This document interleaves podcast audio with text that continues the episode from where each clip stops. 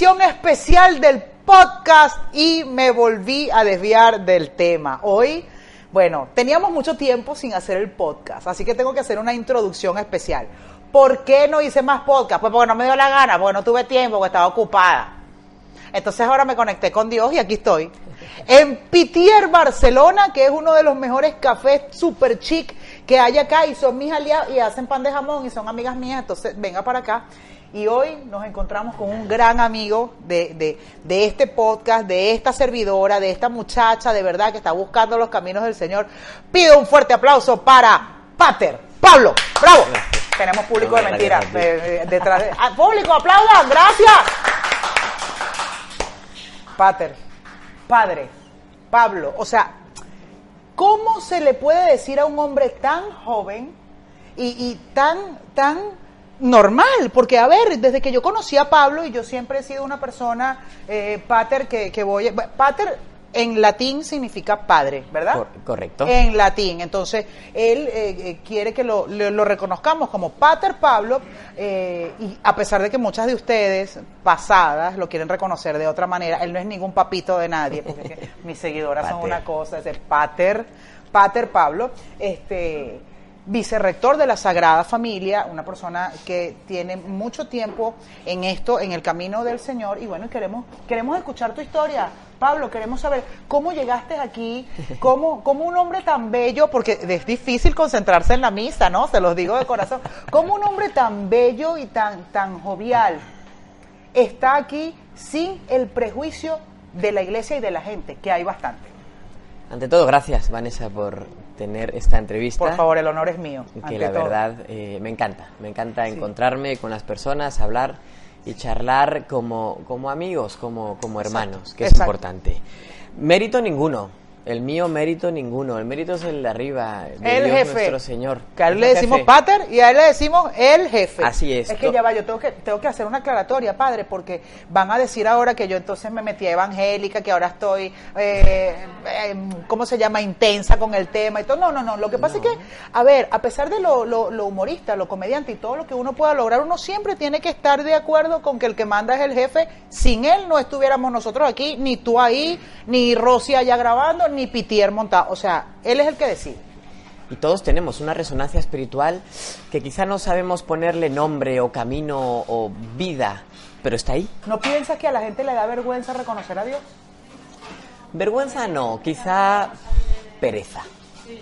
Quizá pereza, porque vergüenza ninguna. ¿Cómo voy a tener vergüenza? Pasen, pasen, de... no, hay, hay problema. Esto, esto es así en vivo. Pasen, pasen. Sí. Eh, ¿Tú crees que eh, pereza? Pereza, pereza, porque, claro, cuando reconoces a Dios nuestro Señor en tu vida, y, y es un encuentro personal, no es un encuentro con nada material, ¿eh? de persona a persona, uf, te cambia, te cambia absolutamente. Entonces te desajusta y te desordena. Claro, ¿y cómo le explicas Para a la el gente, bien. ¿Cómo le explicas a la gente? Eh, es que ahora quiero estar al lado de, del jefe. ¿Cómo se lo explicas sin que te dé pena, sin que te tilden de mm. intenso o de evangélico? o Porque lo he escuchado, eh, él es raro o ella es rara. No, es que claro, este, estamos en un mundo quizá que llamamos raro a lo normal y hoy en día ser normal es ser raro, lo hemos hablado mucho. Sí. No está de moda ser normal, sin embargo, es lo más auténtico, es lo más coherente. Una persona que hace deporte pues hará deporte y claro que no le van a llamar raro, pero para él lo normal es hacer deporte y lo hace porque es coherente con sus principios. Quien dice deporte dice fe, el que vive la fe y la siente la fe pues la vive, pero ¿por qué raro el bueno. que vive la fe? Exacto, ¿Por qué? ¿por qué? Es feliz, se siente realizado. Como, es... como hombre, Pablo, tú como hombre, en el momento en el que tú decidiste uh -huh. de recorrer este camino tan hermoso, porque vienes de una vida eh, normal, a lo Sí. que llamamos normal. Sí, sí. Entonces, Pablo como hombre tuvo novias, tuvo sus experiencias, tuvo, Claro. eh, se casó, se divorció. ¿Qué pasó con Pablo antes de la entrega a, a Dios? Pablo era un chaval normal y corriente, como todos, con, en el colegio y eh, bachillerato, eh, con Terrible, amigos. Pablo, era- eras tremendo. Hombre, A ver, mm, ¿cuántas novias hay por ahí? Salgan de aquí, pecadora. Ajá. algunas, algunas, la verdad. Pablo con novia, eh, con novias, eh, con amigos, Pablo de fiesta, Pablo... enamoró Pablo? Deportista, Pablo se enamoró. ¿Pablo hizo algo de lo que se arrepienta hoy en día? Pablo, no, Ok. nada. Absolutamente nada. Enamorarse es una maravilla, es, Sí, es- es amar, un regalazo. Amar es, es- un tema eh, bastante intenso, ¿no? A- Amó Mucho. Pablo hasta el final, amó Pablo en, en- en- en intensidad. Amó Pablo mucho. Claro, Sí. claro, claro que sí. ¿Y te trae aquí alguna decepción amorosa? No, que va. O sea, Pablo, estamos en el recorrido de, de mi, de mi vida, juventud. Joven, a los 18, 19, mm, pues Sí. tengo un encuentro, eh, fíjate, ayudando a los demás. Un encuentro que se llama dentro, mm, Pablo católico, niño católico, niño de misa, pero niño fiestero, y, pero reconociendo sus pecados, pidiendo perdón y Sí. levantándose siempre. Sí. Entonces, este Pablo se va de misiones, se va de misiones en Semana Santa, que se organiza mucho, y tengo un encuentro no solo con Dios, porque en ese momento no decido ser sacerdote, pero un encuentro con la necesidad del sacerdote. En Adolescente. 18 años, ¿Qué- saliendo. ¿Y qué sí. pasa? ¿Qué pasa en ese momento? En ese momento siento dentro de mí Eh, En la adolescencia, Pablo, em, ¿qué- ¿cómo es este llamado en la adolescencia? Ya te digo, pas- participando eh, en estas misiones que fui con amigos, Sí. Semana Santa, que fuimos un poco a animar la Semana Santa en esos pueblos de Tarazona, me acuerdo, ¿no? En Aragón. Eh, tengo dentro un caramba, pues, algo que prende, algo que, claro, celebrando la misa, las procesiones, No- sí, no la sabes qué pasa. No sé qué pasa, pero también te voy a decir que en ese momento lo de ser sacerdote jamás pasa por mi cabeza. Lo que sí sé es que hay algo dentro. Sí. El encuentro con Dios, el predicar a Dios, el ayudar a Dios, a la gente, a las personas, llevar sacerdote, estar solicitados los sacerdotes para confesión, para santos óleos, porque hay muchos enfermitos que no pueden comulgar, en fin. eh, No sé qué hay dentro de mí que una cosa la tengo clara en ese momento. no, no ser sacerdote, eso viene después. Pero nunca, nunca, ni 100, ni 200, ni 1000, ni un millón de misioneros, o sea, chicos y chicas normales, jamás logran hacer lo que hace un solo sacerdote, aunque tenga 90 años. Nunca. Por más que se concentren, no podrán celebrar la misa. Por más que se concentren, no van a poder perdonar pecados. Por más que se concentren, no. Es el sacerdote, la es el necesidad. sacerdote, exactamente. Eso a mí me, me chocó mucho, me, me, me golpeó demasiado. Pero volví normal, tenía mi novia, de hecho, sí, un poco después corta, corta, bueno, la corté, la verdad, tengo que reconocerlo. ¿Terminaste porque sabías la vocación a no, la que ibas? no, No. no, no, fue por otro tema. Ok, de eso no. Ahorita no vamos a hablar de eso, así que por favor. Fue por otro tema. Y, ajá, y, y- y luego de esto, ¿en qué momento se, se va Pablo a. a- a Pablo sigue el fin de curso porque estamos hablando de abril, mayo, junio, julio, agosto. ¿En el hasta, colegio? Hasta, hasta septiembre, bachillerato, Ok. acabando eh, el bachillerato, segundo de bachillerato.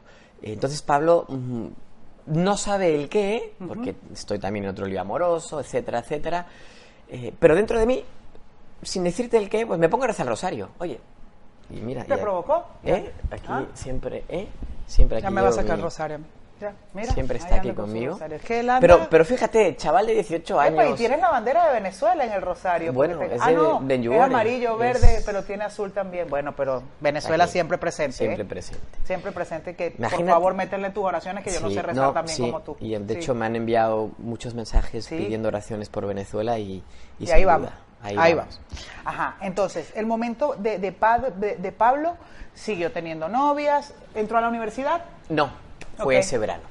Entonces es en ese verano, eh, en un momento dado, me, me voy a un campamento de verano con chavales, me encantaba el, el movimiento. Luego ya me Y que en iba. estos campamentos pasa de todo, ¿no? Porque en estos campamentos eh, está, No. está el alcohol, está el, el, Bueno, el no. porrito, está la muchachita que eh, vamos a la otra carpa. Bueno, no sé, me contaron unos amigos, pero... Sí, pero este campamento no Era, era otro tipo de campamento. otro tipo de yo campamento. siempre de pecadora, yo siempre de pecadora. Ajá, Pablo, entonces... En este campamento me portaba bien. Ok. La Ya- verdad. Ya estabas Me preparado para ir... No, no, que va, que va. Es en este campamento en el cual yo eh, decido. eh, antes me había ido a Mallorca a otro campamento. En verano a mí me gusta mucho eh, campando con chavales, a- organizar actividades. Sí. Luego ya tengo mi verano de vacaciones con mis amigos, la playa, Mallorca, eh, muchas cosas. Pero me gusta, siempre me ha gustado tener ese campamento para poder estar al lado de los chavales, ayudarles, eh, darles consejos. Esto siempre lo he tenido yo como algo que me ha encantado. Porque yo lo he vivido así y a mí me ha ayudado. Claro. Conclusión, en ese campamento un sacerdote eh, me invita, me dice, me invita de repente, oye, además no venía a caso, fue una conversación de verdad, casual.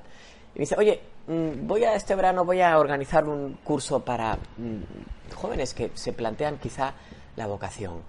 Eh, ¿Estás interesado? ¿Estás interesado? en ese momento digo, joder, con perdón. Pero llevo dentro de mí un movimiento espiritual. ¿Qué es lo que está pasando y por qué él me dice eso a mí? Mira, ¿por qué me viene aquí? Además, venía de Barcelona, era en Madrid este campamento. Viene a Madrid y vino solo para invitarme. Claro, entonces en ese momento es como, ¿sabes? Cuando tienes muchas cosas delante y dices, wow, se abre el camino. Sí, señor. Y digo, es una opción. Entonces, enseguida pienso, caramba, hay chavales, compañeros míos, amigos míos, uff, mucho más válidos que yo. Yo soy mucho más válidos. Qué increíble. Mucho más válidos. Entonces, ¿por qué yo? Entonces yo le digo, estoy viendo un camino. Estoy viendo un camino porque de repente aquello que no sabía el qué, sé el qué. Pero automáticamente digo, ¿yo? Pero si soy... Es como que si viniera ese padre a hablar conmigo, de verdad, padre, usted está bien. Complicado. ¿Todo bien en casa? Ajá. Era, sí, era complicado. Era un chaval muy, muy, muy así como religioso también del mundo, ¿no? Lo reconozco sin ningún problema. Pero entonces digo, caray, hay este, este, este, este, este, este, hay tantos, como que tan santitos, ¿no? Como que a veces que está mal, lo merecen más que yo. Porque... Está mal llamarlos así porque son Nadie es santo cojonudos, pero, pero mm, que dices que tienen un perfil quizá que se lo merecen mucho más y que... No, tú, tú, yo, wow, wow. Entonces me fui a este curso en verano, fui ese verano del 2002 y desde entonces... Y Dios mío, pero ¿qué edad tiene Pater Pablo? ¿Qué edad tienes tú? A ver, eh, echa cuentas. No, pero es que yo no te calculo más de 40, más de 35 te calculo yo. 35. 35. Y recién cumplidos. Recién cumplidos, es que es un bebé. claro, es que estás en la vocación desde hace muchísimo tiempo, estabas muy joven. Sí, llevo bastante.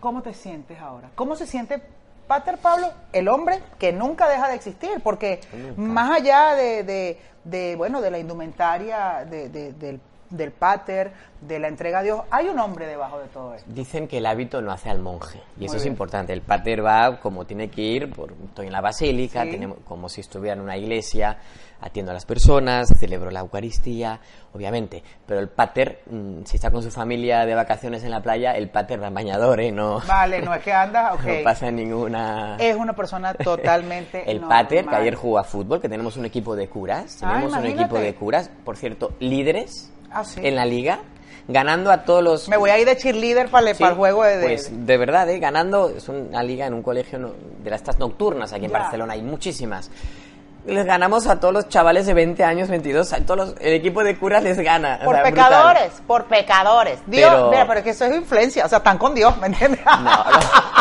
ojalá. Mira, Pater, una, una pregunta, o sea, eh, cuando llegas aquí, bueno, claro, yo me imagino que, que, en, el área de ustedes llegar a, la Sagrada Familia, llegar a Vaticano, es debe ser como que la, graduación máxima para un sacerdote. Es diferente, claro, el mundo lo puede ver así, porque a nivel empresarial a nivel empresarial, exactamente hablando. Pero recordemos que no, no trabajo en una empresa, trabajo eh, en la misión de Dios nuestro Señor.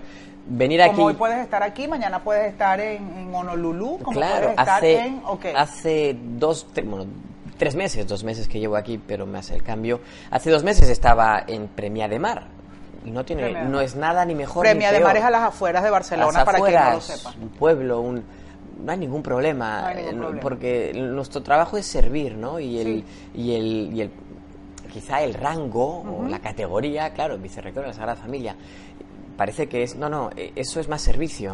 Eh, el, el, el, poder no existe, el poder es servicio, se convierte en servicio. Muchas personas, como yo, incluyéndome, no, yo no tengo ni creencia, ni eh, adicción, ni mucho menos cariño hacia los curas porque evidentemente la historia a nivel mundial, a mí Vanessa Senior me ha enseñado que el cura es hombre, que el cura también peca, que hay temas de pedofilia, de violaciones, de, cosas de verdad aberrantes en, en, mm. en, los hombres.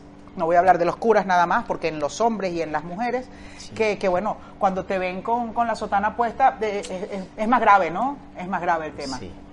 ¿Qué piensa Pablo? ¿Qué piensa Pater Pablo de todas estas cosas que han pasado y de la de cómo el mismo cura ha hecho que la gente no crea en la iglesia ni en ustedes. Sí, sí.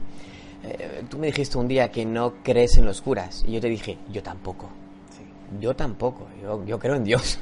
Creemos en Dios. Y lo importante es Esa Dios. es la respuesta, realmente, esa es la respuesta, pero a nivel como, o sea, como sacerdote, y que Sí. tú ves que pasen estas cosas, entonces la gente te ve y va, pa- pagamos justos por Es- pecadores, es- como quien dice, ¿no? Sí, es difícil y es complicado porque, claro, cuando me ven ya enseguida, ah, cura, mm, pedófilo, ah, cura, violador, Ya. ah, cura, ¿no?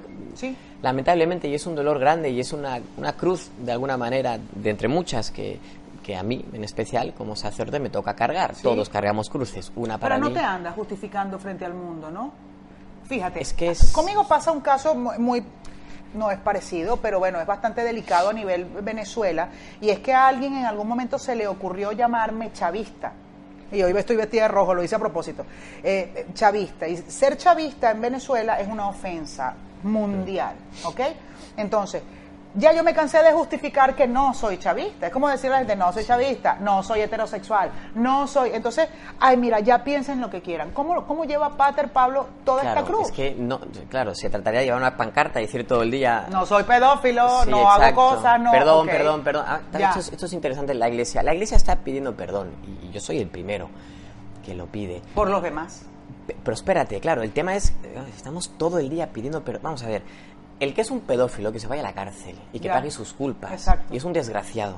Sí. Sea cura, sea el que sea. Sea el que sea. Y lo que hace es, o sea, no, es un pecado horroroso, pero pecado, pero falta, ofensa, culpa. Te lo prometo, es lo más denigrante que puede llegar a hacer. O sea, la niñez, violarla. Brutal. Lo peor, pero, pero, claro, pero es él. Esto es él importante. como hombre, no es que es él ni siquiera estar como- Toda mi vida pidiendo perdón por lo que hacen los demás. O sea, sí, me duele porque es la institución. Claro que es la institución. Pero tampoco est- hemos de estar llorando todo el día. Tampoco Claro. hemos de estar flagelándonos todo el día, que somos muy malos, que somos... Cuidado. Sí. Son malos. Sí, sí. Hay una frase de un autor inglés que a mí me, me llama poderosamente la atención y resume esto. Dice así, hace más ruido un árbol que cae que un bosque que crece. Totalmente. Un árbol es un árbol, Vanessa. Un árbol, eh, sí, es un error, es un delito, es una caída. Uno o varios árboles, da igual. Pero un bosque son miles de árboles. Millones de árboles. Entonces, claro, cuando cae un árbol, co- cruje toda la madera y va para suelo. Y ahí es cuando dicen que se hace leña del árbol caído, ¿no? O sea, evidentemente... En cambio, crece, cuando una cosa crece, no se escucha. no. ¿Tú has escuchado crecer un árbol? Yo creo que nadie ha No, escuchado nadie. crecer un árbol. Ahora todo el mundo va a estar pendiente de ese sonido porque lo mencionó el pater, pero es que nadie, ni yo estaba pendiente de eso. No, no lo vamos a poder. Increíble. El ruido es, eh, eh, no lo escuchamos, pero crece. Fíjate hasta dónde crece. Brutal. Y la fuerza Ay, de un árbol. Entonces, hemos de aprender a nosotros como iglesia eh, dolernos, mm, eh, pedir perdón cuando haya que pedirlo, pero no todo el día. No todo el día, porque entonces estamos perdiendo el tiempo. Ya. Pero eh, lamentarnos, condenarlo. Conde- La iglesia lo ha hecho desde el primer momento. No, nunca se ha escondido de nada. En este momento la gente se debe estar preguntando, porque yo soy una persona muy polémica, Pater, yo, yo creo que no te, no te he permitido conocer un poco más de mí para que no te asustes y no se asuste la iglesia, ¿no? Te aseguro que nada me asusta. eh, En este momento de la vida, ¿qué quiere? O sea, porque la gente está viendo esta unión entre tú y yo y dirán, qué locura, con qué locura va a salir ahora Vanessa y cómo este padre, porque hay muchos haters, ¿no? Y en lo que te escriban algo, por favor, eh, Sí. dale. Me ma- encanta. me Mándalo encanta a que, se confiesen, mándalo a que se Me confiesen. encanta que me escriban. ¿Cómo, cómo, eh, qué quiere lograr a nivel audiovisual en este momento de donde la era tecnológica está tan avasallante en el mundo? ¿Qué quiere lograr Pater Pablo desde la iglesia? Porque no es Pater Pablo el hombre el que quiere salir en, la- en las redes y, y- y mostrarse. Eh, no, no es Pablo el hombre, es, es el, es el padre. Bueno, el padre, ¿Qué? pero que es hombre, eh, cuidado. Sí, pero Sí. exacto. Es ¿Qué quiere lograr Pater Pablo? Mira, hablabas de locura. Yo creo que el primer loco, loquísimo, fue Cristo. Atrevido por demás, ¿no? Atrevido, provocador, Sí. loco, pero loco de amor. Loco porque hizo de todo por nosotros, por ti, sí. Aunque sí. tú eh, digas que, di lo que quieras. Pero eres una hija amada de él, eh, como todos, como cada uno. Entonces estaba rematadamente loco, loco porque le traicionaban y lo superaba, loco porque le condenaban y perdonaba, loco porque se dejó matar por ti y por mí por cada uno de nosotros. Esto, esto es un tío rematadamente loco. ¿Tú crees que pero en, loco este, de amor. en este caso, fíjate, estamos hablando de que sí, que era un loco, o sea, eh, sufrió callado y muchos de nosotros, de nosotros digo gente que no conoce de la iglesia, que no sabe de, de los ministerios, de los clérigos, de nada, entendimos el sufrimiento de Cristo por la película que hizo Mel Gibson, de verdad, porque si era por la de Jesús de Nazaret de 1970, tampoco fue tan fuerte, ¿no? Sin embargo, la película eh, La Pasión de Cristo, que fue mundialmente criticada, vapuleada y pienso yo que tiene que haber sido premiada hasta el final, nos muestra una realidad muy cruda y muy cruel. Muy cruda. Después de todo ese sufrimiento, todos aquellos cristianos que se tildan de cristianos son los primeros en juzgarnos, por lo menos a nosotros los homosexuales. ¿Qué tienes que decirles a ellos? Después del sufrimiento de Cristo, después cómo ese hombre se desangró verdaderamente en todo ese caminar, ¿cómo tú te haces llamar cristiano y eres el primero que me tiras a mí la piedra porque soy homosexual, porque amo a otra mujer o porque un hombre ame a otro hombre? ¿Qué piensa Pater Pablo acerca de, acerca de nosotros? los homosexuales. Juzgar, juzgar a otra persona, solo Dios, para empezar. Nadie tiene derecho a hacerlo, nadie, ni de la iglesia. Ojo, y es bien delicado lo que te voy a decir. Dentro de la iglesia hay homosexualismo.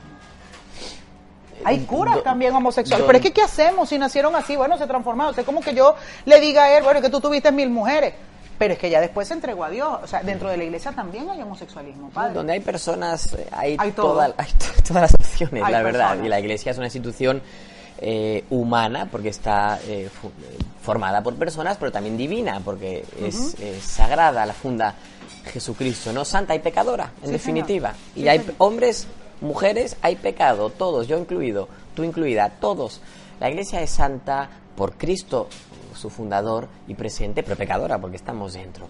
Eh, lo que te decía de juzgar nadie, eh, nadie, piensa en Cristo, la iglesia no es, mm, eh, vamos a llamar, mm, seleccionadora. O, la, iglesia no, la, gente. No, exacto, no, no. Fíjate Cristo lo que hizo. O sea, la iglesia no excluye a nadie. Cristo estuvo con una mujer adúltera se dejó que le diera agua eh, una, una, samaritana. Eh, tuvo encuentros con publicanos, con fariseos, sanó a, a, todos. Es decir, no, no fue excluyente de nada ni de nadie. Y eso es muy importante. Cristo nos enseña, o sea, Él ha muerto por todos absolutamente. Luego ya cada uno hace su vida, se encuentra con sus circunstancias y con sus etapas que serán mejores y peores y tendrá éxitos y fracasos, como todos. Si es que aquí no hay ni mejores ni peores, hay vida. Y donde hay vida hay maravilla. Entonces, eh, de cara a mí, que yo como sacerdote de la Iglesia Católica, no somos excluyentes. No yo digo que no somos. Puede haber personas, repito, donde hay hombres hay pecado, donde hay hombres hay debilidad. Y la Iglesia está formada por hombres, pero es santa por Cristo, por supuesto. Por eso te digo que quizá hay personas que en algún momento a ti te hayan podido ofender o te, hayas podido sentir mm. ofendida o, Muy difícilmente yo, pero otros, otras personas quizás sí. Yo, yo realmente soy muy contestataria, padre, y yo no... fuerte. no me ofende. a mí no me ofende cualquiera.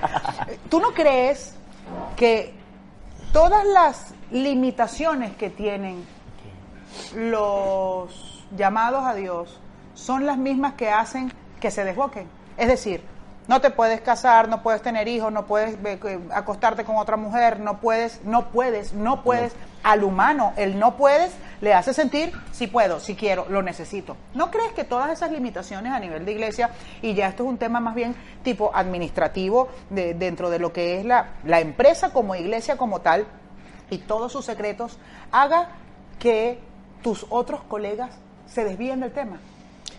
¿Sabes qué pasa? Que yo por naturaleza soy eh, optimista. Entonces, donde tú ves el no puedes, no puedes, no puedes, no puedes, yo veo el puedo, puedo, puedo, puedo. Vale, pero ese es Pablo.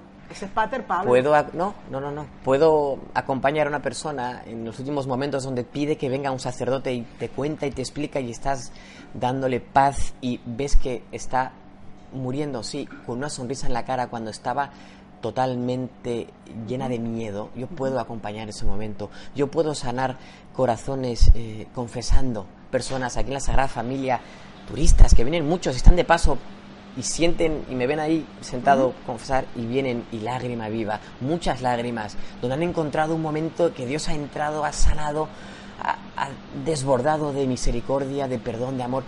Yo puedo. Claro, por ejemplo, tú puedes hacerlo, un matrimonio. Tú puedes, tú puedes eh, como hombre aguantarte a eh, el arremeter de una chica, pero hay otros que no. Ya.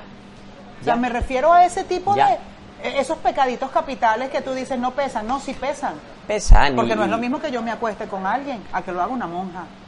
Ya, pesa, pero porque eh, en definitiva las tentaciones están. Y, y- y- y la tentación no es pecado, ojo. Tentaciones están y, eh, conmigo y con cualquiera. Pero bueno, el, el tema es, eh, es pedir la ayuda de Dios nuestro Señor, luchar, Exacto. uno luchar, Ustedes como hombres pero hasta donde puede, uno luchar. Sí. Si no, siempre tenemos, tenemos un Dios que es una maravilla y que eh, el precio de la cruz ha valido tanto que cuando nos acercamos arrepentido, diciendo, Señor, de verdadero arrepentimiento. te- o sea, soy débil, perdóname, te pido perdón, confío en ti. Él te da unas palabras de, te sana y te dice, venga, pa'lante, para arriba, vamos, vamos. Y eso es lo que te hace no perder, no desanimarte. Esas son las palabras. Padre, pa- para, para culminar, que de verdad está muy divino esto, yo siento que la gente va a querer más de Pater Pablo. Como ser humano, yo, Vanessa Senior, a mí me cuesta mucho perdonar. El perdón yo creo que es lo más difícil de conseguir. ¿Me hace eso una persona no merecedora del camino de Dios o pecadora el no saber perdonar, el que me cueste tanto soltar y perdonar? Me hace pecadora el sentir que alguien que me hirió tiene que pagar y quiero justicia. Más que pecadora, lo que hace la falta de perdón o el odio, que va, va Van mezclado, de la mano. Es, es destrozarte a ti misma. O sea, el odio solo destroza al que tiene odio. Si yo tengo odio por Pepito, a Pepito le importa tres pepinos. Pepito Tres hará su también. vida y no, ni se da cuenta ni sabe todo el odio, lo puede intuir, pero es que le da igual, hace su vida el odio que yo le tengo a él. El odio te destroza a ti, me destroza a mí, destroza a quien lo siente. Y es difícil, muy complicado. Yo te diré que en mi vida, dentro del perdón, a mí me costó mucho perdonar hace cinco años, Sí. hace cinco años, a una persona, mucho. Es decir, que Siendo, yo ya, siendo ya cura. antes de ser cura y porque tenía tenía motivos mm, Ok. al respecto. Ok. Por eso fue, fue, fue ah, poco antes de ser cura y luego siendo cura. O sea, fue sin pasé ese un año más o menos. Y no podía perdonar. Y no podía perdonar. Y no y estaba eh, Es que además estaba convencido de que no le quería perdonar. O sea, creo que dices, es que me vengo arriba y en mi vida lo voy a perdonar porque... No, No podías. no puedes, no puedes vivir con esa falta de perdón que en el fin de las también es humildad, ¿no? Nos cuesta perdonar porque no, no, no, no- no queremos ser humildes. No queremos. No queremos, No, ser- no queremos no, ser queremos, no nos gusta ser humildes, queremos aparentar siempre Es un tema de fuerza, poder. aparentar que estoy muy bien, Es aparentar un tema de poder. Yo puedo, yo no Sí, perdono ¿cómo porque es yo capaz estoy aquí. que esto me afecte a mí? No, Soberbia, ¿qué va? ya. Soberbia, eh, falta de humildad. Pero te he de decir que después la- nuestra conciencia es brutal y está, está, está. Y yo no estaba tranquilo, no estaba tranquilo. Y ya me ordené cura y feliz y, y lo olvido esos días y luego... Hasta que llegó un día que yo me acerqué a esta persona y Lo di- viste de nuevo. lo vi de nuevo, sí, porque no está, lo vi de nuevo y le dije, mira, mm, te perdono. Ya. Me cuesta mucho, pero he decidido dar este paso y Ya. te perdono. Te prometo que él me mira y dice, te pido perdón, discúlpame. Te dijo que te pedía perdón. Qué Discúlpame, increíble. pero yo, yo, le, o sea, yo le dije, te perdono sin que me lo hubiera pedido, pero me lo pide. Menos mal, ¿no? Señal de que yo tenía razón. Sí, señor. Te disculpo, eso fue una equivocación, lo que pasó. Pero ¿cuántos años estuviste amarrado No, no, no, a eso? no, no llegó al año, Ah, no llegó al año, no llegó al Pero por año. más No, que sea, yo creo que hasta un día que pases en esta situación es Pero ¿sabes un día de qué? pérdida, ¿no? La liberación, o sea, Ya. el decir, Ya. en ese momento es impagable. Sí. es impagable. Ya Yo llegará. invito, te invito a todos, invito a llegar a ese punto. Quizá no será de la noche a la mañana, no, claro. Pero es que por lo menos se sepa que se puede trabajar, Se puede, ¿no? se, Se puede trabajar muchísimo. Se puede. Pater, ¿qué quieres dejarle a la gente para despedirnos? Y de, antemano te doy las gracias por permitirme de nuevo retomar mi podcast que se llama Me volví a desviar del tema, lo había soltado Pater hace unos cuantos meses porque mm, no me permitía yo misma hablarle a las cámaras tan abiertamente porque tenía muchas cosas en mi corazón. Eh, eh, en dolor y me lo permití, pero hoy en día, bueno, de la mano de Dios, de la mano de Dios, del jefe, eh, me siento aquí con mi amigo, con Pablo, mi amigo, más allá de que es un cura, es mi amigo y quiero que pues lo conozcan, lo reciban, lo sigan y que vean esta manera nueva de dar la palabra, que no es algo dramático con, con, músicas de fondo ni bandas, ¿no? Que también está bien. Todas las formas que, el, jefe tenga para entrar en tu casa son válidas, pero él tiene una manera particular. ¿Qué quieres decirle a la gente para despedirnos, Pablo? En definitiva, yo os invitaría a todos a que hagáis la experiencia de Dios y de Cristo. Estés donde estés, eh, muy abajo, muy arriba, da igual. El camino más rápido que existe en la vida es el de volver a Dios, siempre. Estés dentro o estés fuera, te hayas equivocado una vez o te hayas equivocado 20. Ojo, que no quiere estar, eh, Pater no está diciendo con esto que todo el mundo se ordene y que se haga sacerdote. No, no, no. Que vayas al camino de Dios es que eh, entres por el carril, como quien dice. Entra por el carril y vamos a hacer las cosas bien. Abrir el corazón al amor de Dios que nos ama, nos ama con locura. Yo siempre digo que Dios estoy mucho con chavales, ¿no? Con, con, jóvenes. Mira, está con una muchacha joven ahorita sentada. Y yo también soy joven. Sí. Y siempre les digo que, que, Dios eh, juega en tu equipo. O sea, o sea, no es rival, está para darte pases, para que, metas gol. No está para hacerte faltas ni para, ni para pararte los goles. No, no, no. Ya. No es enemigo, es amigo. y ese amigo te busca. Nosotros pensamos que lo buscamos y sí busquemos, pero el primer buscador es el de... Uf, y nos encuentra. gracias, gracias. A ti. Muy agradecida. Y bueno, me seguirán viendo con Pater Pablo aquí en Barcelona dando giras por la Sagrada Familia. Dame un beso. Que Dios nos bendiga. Que Dios te bendiga. Qué belleza.